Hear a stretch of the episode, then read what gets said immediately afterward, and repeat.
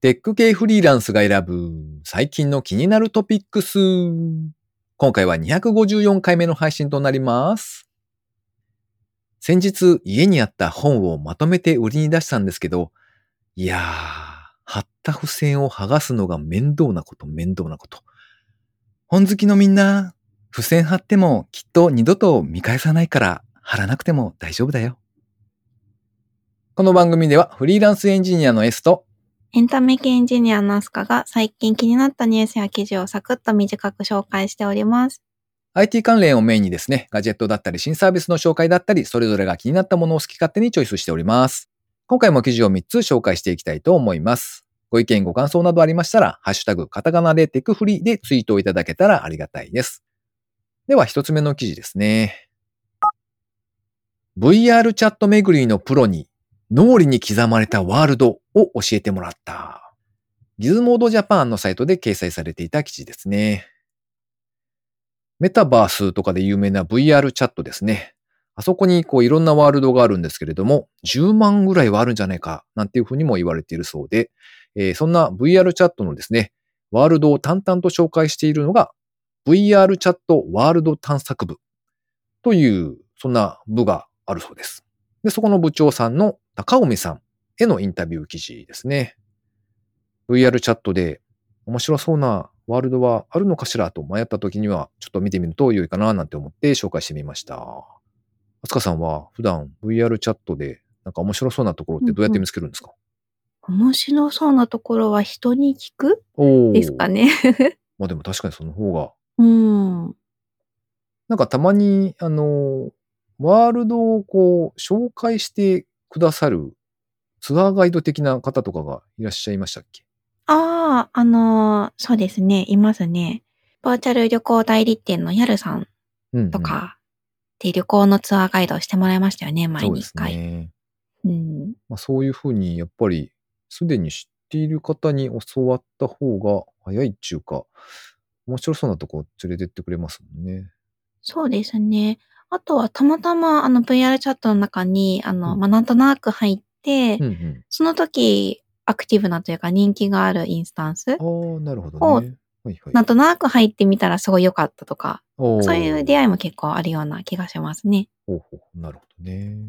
うん。あ、あとイベント会場とかもあるかもですね。。そうですね。何かのバーチャルイベントの会場が VR チャットでたまたま行ったらすごいいい場所だったとか、んそういうのもありそうです。なるほど。そうですね。あの、無数にあるので、そんな感じで面白そうなところに巡り合えれたらラッキーみたいな感じですよね。うん、そうですね。あとは結構検索しても、まあ出てくるっちゃ出てきますかね。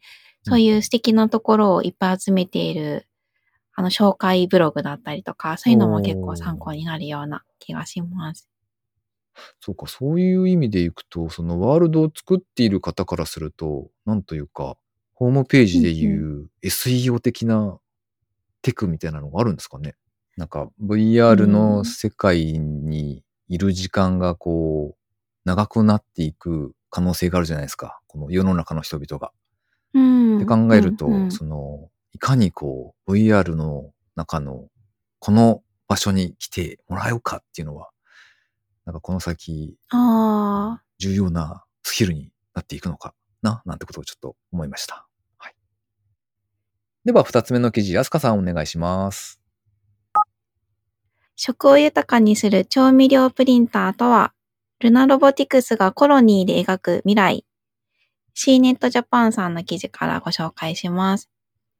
とこちらの記事は、と先々月かな、うん ?10 月24日から11月2日まで、あの C ネットジャパンさんの主催でオンラインでやっていた、うんフードテックフェスティバル2022という、あの、フードテック企業さんを招いた、まあ、なんかちょっとしたカンファレンスみたいなものがうん、あったんですが、そちらに、このルナロボティクスさんが、あの、登壇されたということで、その紹介記事になっていました。うんうん。で、このルナロボティクスさんが作ってるのが、調味料プリンターという、すごい美味しそうな 名前のものなんですけど、えっと、世界初としている味付け用のキッチン家電、コロニーコロニーっていう名前ですね。うん。コロニーの開発をこのルナロボティクスさんがされているそうです。でこれは、まあ、見た目はちょっと 3D プリンターっぽいなと思ったんですけど、うん30センチ四方のあのキューブ状の、まあ、ハードウェア、まあ、もの、家電がありまして、うんで、その中に19種類までベースとなる調味料が入ってるそうです。うんまあ、液体だったり、あとは、これ、年体って書いてあるんですけど、うん年体の調味料って何ですかね？ペースト状ってことですかね？ああそうですね。ペーストみたいな感じでしょうね。うんうん。まあ、その状態で格納されていて、で、それを、その調味料の、そのどういう配合で調合するかっていうデータをもとに、うん。自動でお味を作ってくれると。うん。そういうデバイスだそうです。すげえ。ほねえ、あの、シェフの味が簡単にご家庭で状態に きっとなるんじゃないでですかね。うん。一応使い方としては、あの専用のアプリがありまして、まあ、普通にスマートフォンとかタブレットにそのアプリをインストールしますと。うんで、そこに、まあ、インターネット経由で、あの、その調合用のデータですかね。データ化された味付けをダウンロードしてきて、それに基づいてプリンターで出力されると。うん。で、その出力されたものを、あの、食材と一緒に、まあ、混ぜたりとか、いろいろしたりして、うんまあ、調理自体はもちろん自分たちでするんですけど、うんうんそのお味の部分だけ、あの、完全にお任せできるっていうデバイスだそうですよ。へえ。今のところは、あの、うん。一般消費者向けの販売は、まあ、予定してないってことなんですけど、まあ、お値段も、今、1台200万円以上するらしくおー、て、うんうんうん。ちょっとまあ、個人ではね、買えないお値段かなとは思いますが、うんでもこれ、もっともっと量産するようになってきたら、うん。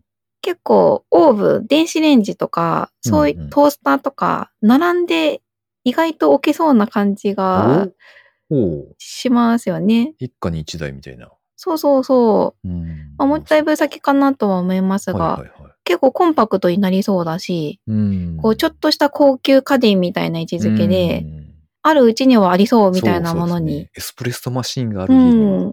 ありますみたいなあ、そうそう。うん。そんな感じになりそうだなっていう期待がちょっとあるかなと。どうですか？コロニーをお一つお家に。あの、料理をしたいなと思いつつ、未だに何もできていない人がここにいるんですけど、どう思いますか？わあ。それは何がダメというか、何がハードルになってるんですか？わからない。何もわからない。何も、何も、何も。はい。いや、あの、なんあかー、それはやる気の問題。簡単なところからと思いつつ、あの、なんか、うんなんでしょうね。うん忙しさに、忙しさにかまけているというやつじゃないですか、きっと。うん。あ、言い訳してますね。忙しいと その通りでございます ああ。ちょっとそういう人には向かないかもしれないんですけど。あらららららあららら。まあそうですね。確かにね。宝の持ち腐れになりそうん。あ、ちょっと私自分の話するう。と、うん。あの、私お料理する気はあるんですけど、はいはい。あの、味見しながら味付けができない人で。お料理苦手なんですよ。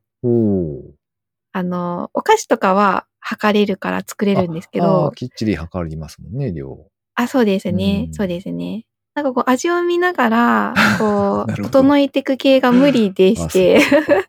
ちょうどいい感じにならかなかならないみたいな感じなのかな。うんあ、そうそうそう。んなので、クックドゥとかに結構お世話になるんですけど、クックドゥさんにお世話に、まあ、だいぶなりましたけども、うんその次のステップにちょうどいい気がします、おこれ。ーなんか最近スーパーにあの、こう、なんていうんですか、うん壁にずらーっとちっちゃい小袋みたいなのが並んでいて、あのいろんなはい食。べ物の、うん。なんていうんですか、専用のね、超味付けがしてある、まあ、中身はちょっとよくわかってないんですけど、シーズニング、あそうです、そうです。はい。はいはい。ですよね。うん。ほにゃららっていう料理専用みたいなのが、こう、ずらっと並んでたりするうんで、んそれうん。が、なんか、そのまま毎度自分でカスタマイズしながら作れるみたいな感じになりそうですね。そうですね。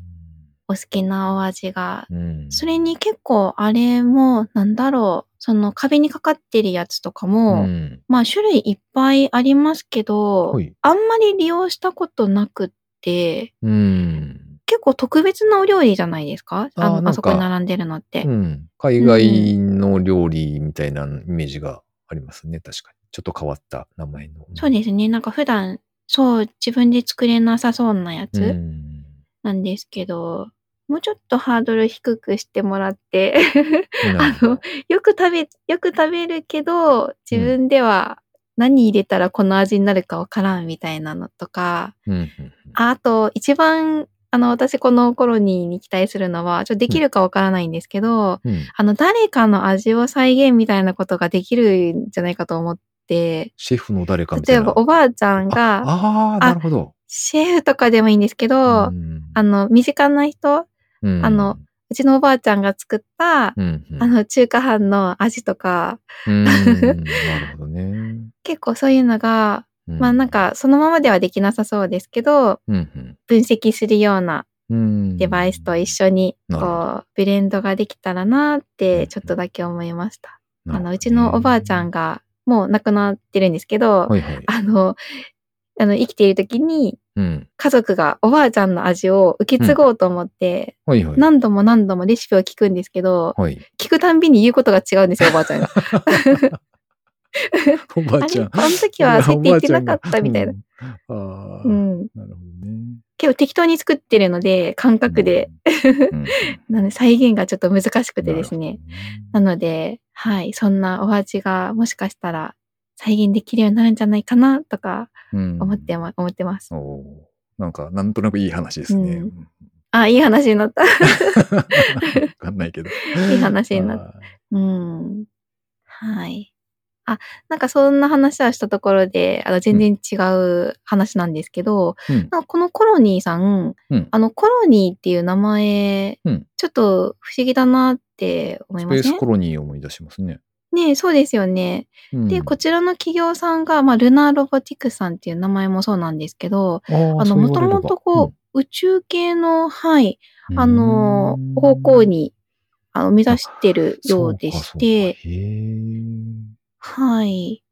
なんかあの、宇宙での、しょ宇宙空間というか、その、う例えば月にまあ人が行ったりとか、火星に人が行ったりしたところでの、えっと、うんうん食べ物、お食事事情うん。だったり、うん。そういったあの食の課題解決に向けた取り組みっていうのを目指してらっしゃるそうで、うん。JAXA さんが主導されてるスペースフードスフィアっていうその課題解決に向けたあの取り組みがあるそうなんですけど、それにも参画されているらしく、宇宙だと、まあどうやって食べ物を作るのか、やまあ野菜とか、そういうのもありますけども、まあどう考えても限られたものしか作れないだろうと。うん。で、その時に、いかに、こう、あ飽きずにというか、楽しい、うん。で、食が、が、なんだろう、おあの、お食事ができるかっていうところで、コロニーのこの調味料、いろんなお味が再現できるっていうところが、あの、いい風に働くんじゃないかっていうことで研究を進めてらっしゃるみたいですね。これ、かなり、宇宙で、あの、美味しいお食事を作るためにかなりいいんじゃないかなと。うん。確かにすごいうん役立ちそうというか、力を発揮しそうですね。そうですね。うん。もし S さんが宇宙に行って月に引っ越しても美味しいご飯が食べれますよ。これがあれば。なんかあの、こう SF とかでよくありそうな、こう、ペースト状の完全食みたいなのがいつでも食べられるみたいな。そして味が好みに合わせて変えられるみたいな風になるんですかね。ああ、そっちですか。それもありですね。確かに。でも、できれば、見た目というか、ペーストは嫌だな。確かにそうですね。あの、食べはいる食感のね、楽しみもあってほしいですうね。確かに。ん。はい。美味しそうな感じでお願いします。はい。はいじゃないな。はい。ちょっと期待したいところですね。はいはい。では最後3つ目の記事ですね。東京ベンチャー企業選手権大会2022のファイナル16社が決定。来たる12月22日にファイナル選考を開催します。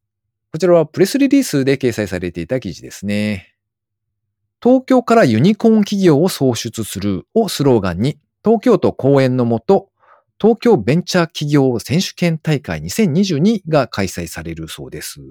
今大会からですね、新たにひよコーン部門、ユニコーンじゃなくてひよこちゃんのひよコーン部門ですね、が設立されたそうですね。で100社以上のベンチャー企業からエントリーがありまして、書類審査、二次審査を経まして、ユニコーン部門、ヒヨコーン部門合わせてファイナリストの16社の企業が決定されたそうです。で、その中から22月22日に最終選考が行われるという形みたいですね。でこれもともとですね、この記事を見つけた前に、あの、スマートリングの即歳っていうのがあるんですよね。うんあ、の、どっかで見たことあるなって思いつつも、なんか、あっと思って、こう、わかります？アスカさん。あ、わかります。スマートリング。そうそう。で、あれを作っているのが、まあ、株式会社即歳っていう会社さんなんですけども、まあ、そこの会社が、うんうん今回このひよこん部門にノミネートされているということだそうですね。で、まあ、身近なというか、僕らとかが割とわかりやすいところでは、ユニコーン部門には、あの、パイザさんですね。プログラミング言語とかの、まあ、うんうん学習ができつつ、あとはまあ多分人材の方もやっていらっしゃると思うんですけど、まあ、そのパイザ株式会社さんとかが入っている、まあそんな選考会みたいなものがあるみたいですね。へえ。このひよこんがうん、かわいい名前ですね。でも受けちゃった。ひよこん。うんユニコーンのひよこだからひよこんなんですよね。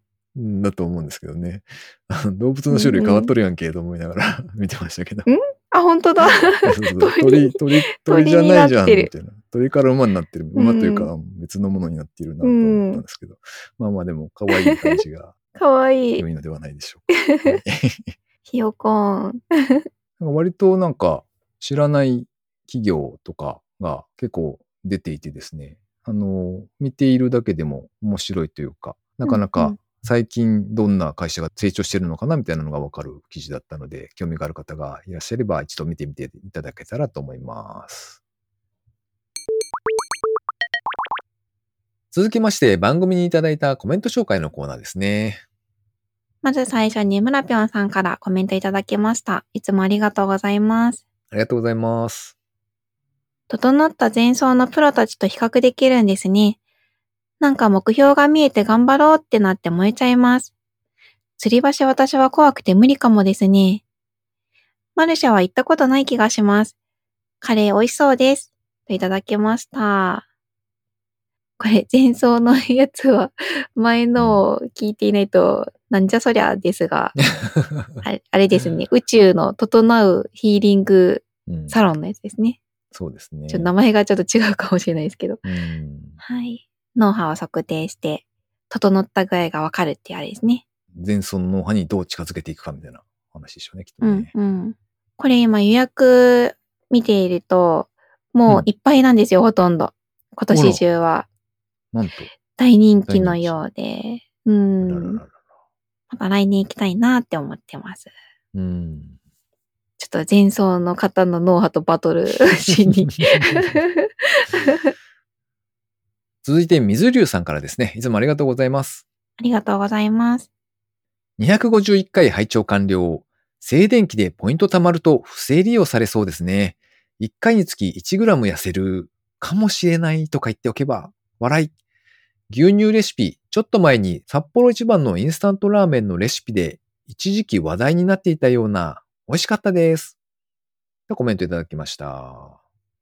これあの、補足しておくとですね、えっと、うんうん。静電気でバチってなるです、じゃないですか、あの、冬場になると。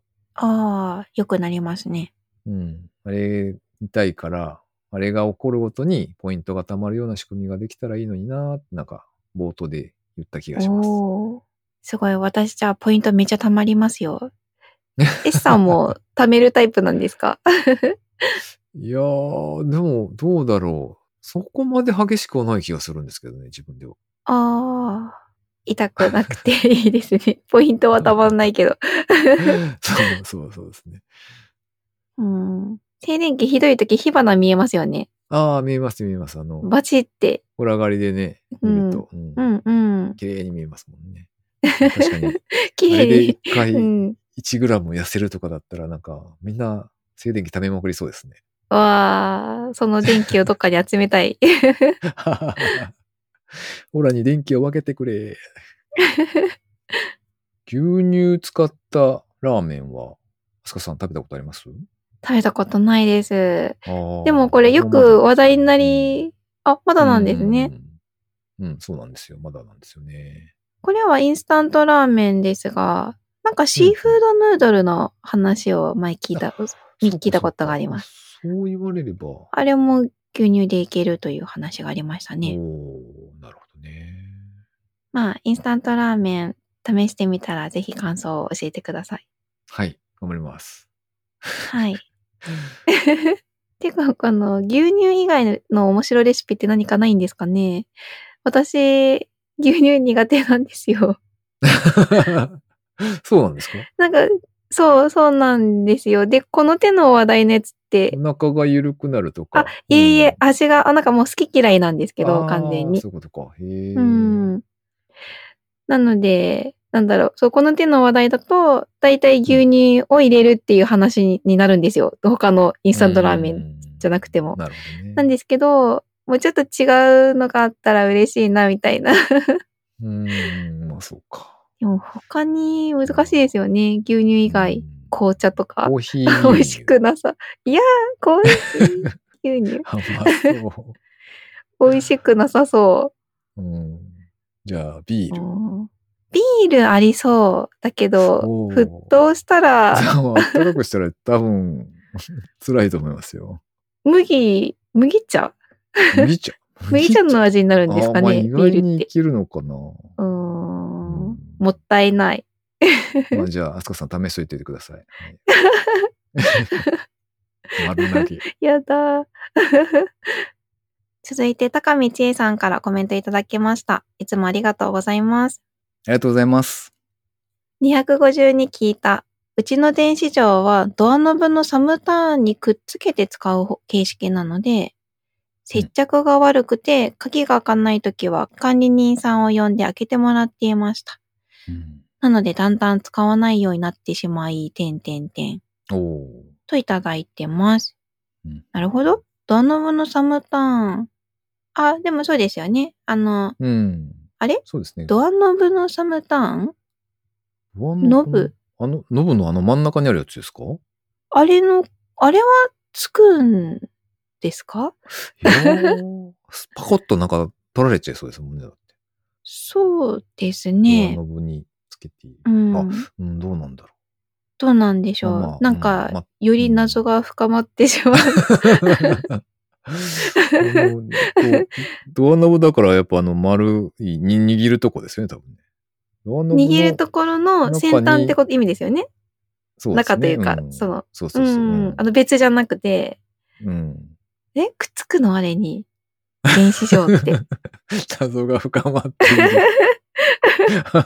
わからない。る。うん、まあまあ。もしかしてあるかもともあれ、接着が悪くて、あの、鍵が開かないうん時があって、結局管理人さんにうんうん助けを求めるということなんですね。まあた管理、まあ、管理人さんがいらっしゃるということなので、あ、なるほどなっていうかね。うんまあ、それなら安う心んうん。ということで。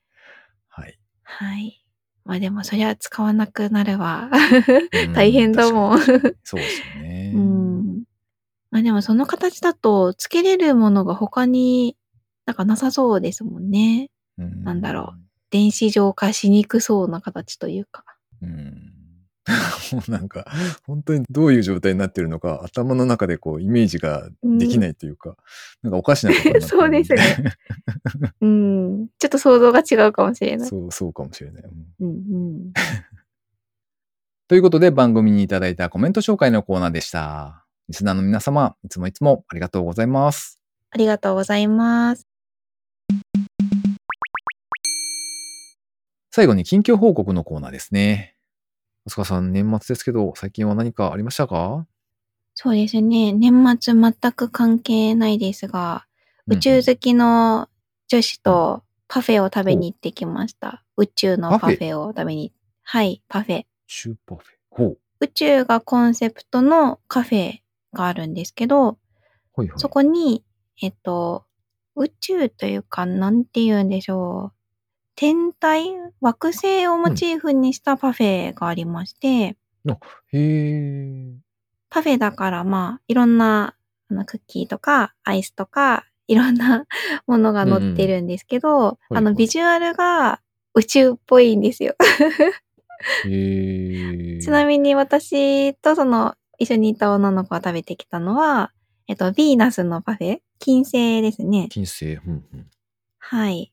なので、ちょっと高めの、こう、大きめのグラス？あ、高めって背が高いって意味ですけど、背が高いグラス背が高の、い。あ、はいはいはい。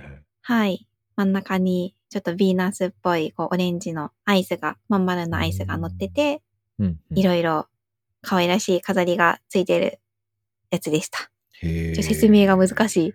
うんうんうんうん。お店の名前はこれ、ミッドフューチャー？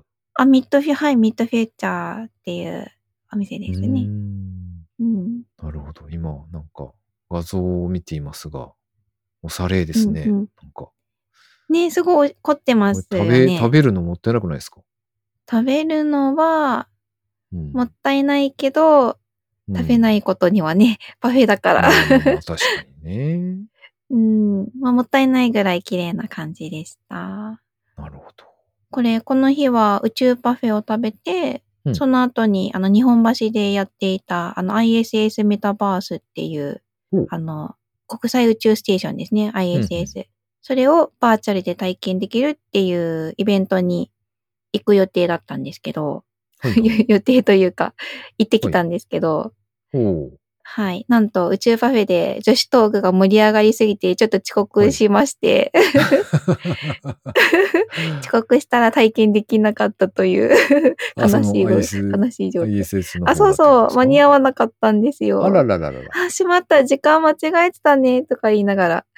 うん。はい。あ、でもそこの ISS メタバースの、えっと、コンテンツを作ってらっしゃる会社さんの方、まあ、現地にいらっしゃったスタッフの方と、あの、なぜかいろいろお話聞くことができたんで、あの、私とお友達満足して帰ってきたからいいんですけど、はい。他の人が体験してるのを、あの、うん見ながら、うん はい、いっぱいい。おしゃべりしてきました。なるほどね。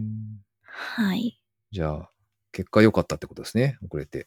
そう、よかったっていうか、まあ体験したかったですけど、うんあの、まあ、でもそれこそ、あの、今日の、あの、今回の1回目のニュースでもあった VR チャットでも ISS のワールドはあるので、まあ、そこのコンテンツとは違いますが、まあ、体験しようと思ったら VR チャットかなって言って帰ってきました。うんまあ、しょうがない、しょうがないからっていうのは、うんうん、ありますけどな。るほど。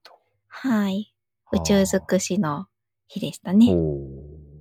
S さんは最近どうですか？年末お忙しいですか？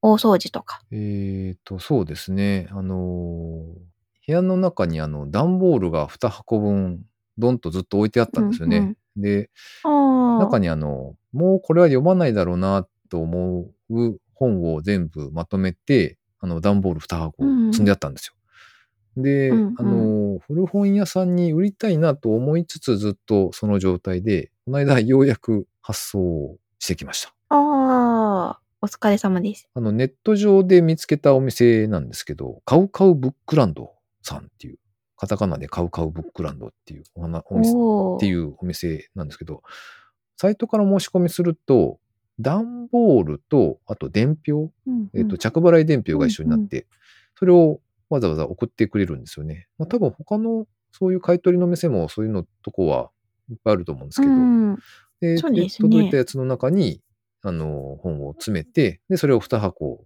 寝かしてあったんですよね。結構長い間。で、それをようやく出して。どれぐらい？うん、うん。いやー、でも多分ね、半年以上は寝かしてましたね、確か。そんなに？はい。本当は届いて詰めてすぐ出すつもりだったんですけど、それを、うんうんなんて言うんでしょうね。取りに来てもらうとか、まあ出荷できるようなところへ持っていくっていうのをめんどくさがって、ずっとうんうん部屋に置かれていました。